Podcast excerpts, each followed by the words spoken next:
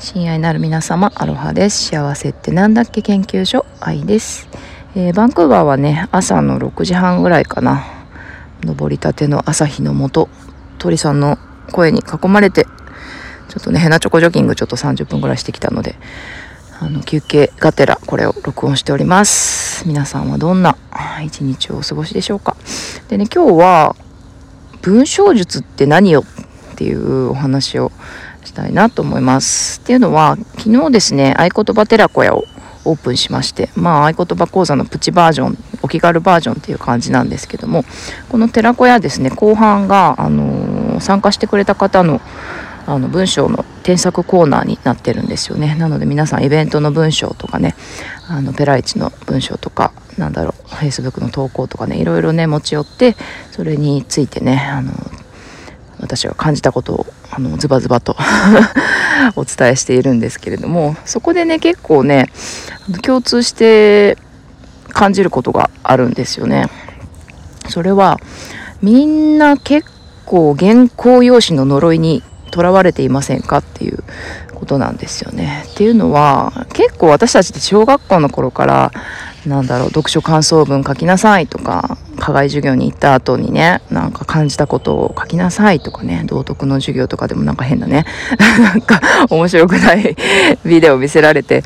でそれについてね感じたことをね原稿用紙3枚書きなさいって言われてでそれでね真面目に書かないとあのいい成績もらえないとかそれでね結構ジャッジされたりとかねこれはなってないってね先生に言われたりって、原稿用紙文章は真面目に書かないといけないみたいなそういう呪いにまだまだとらわれてるんじゃないかなって思うんですよね。と思ったのはやっぱりみんな本当にいろんなね素敵な活動されてて本当にいろんな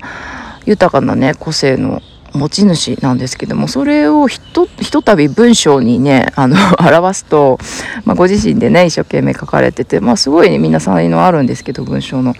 でもねすごい真面目に真面目になっちゃうんですよね。真面目な文章だなっていうこととあとはなんか借りてきた猫のような文章って言いますか。何て言うんですかね。その人のサービスじゃなくても誰の文章にも当てはまるみたいな。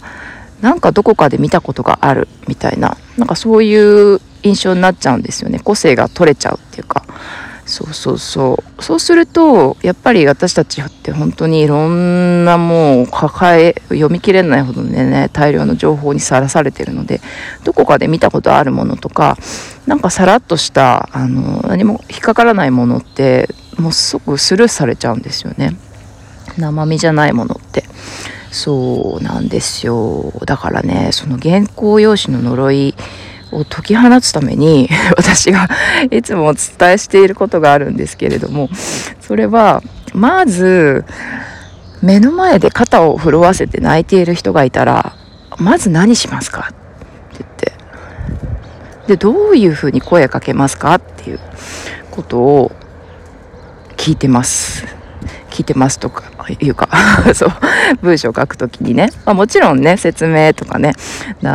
何日にあの開催していくらでっていう、まあ、そういう説明文章はねそんな語りかけで言わなくてもいいんですけれども一番大事なねトップ文章のトップとかキャッチコピーの部分とかって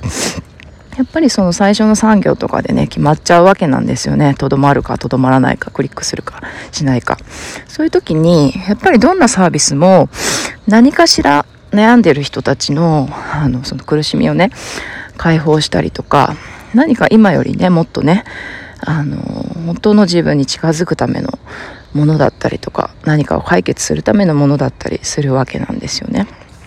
で、まあ、泣いてなかったとしても本当にね悩んでこううずくうずくまってる人が目の前にいたとしたらまずどうしますか？って。まずねこう いきなり商品の説明しないと思うんですよそこで。絶対ね肩にポンってねあの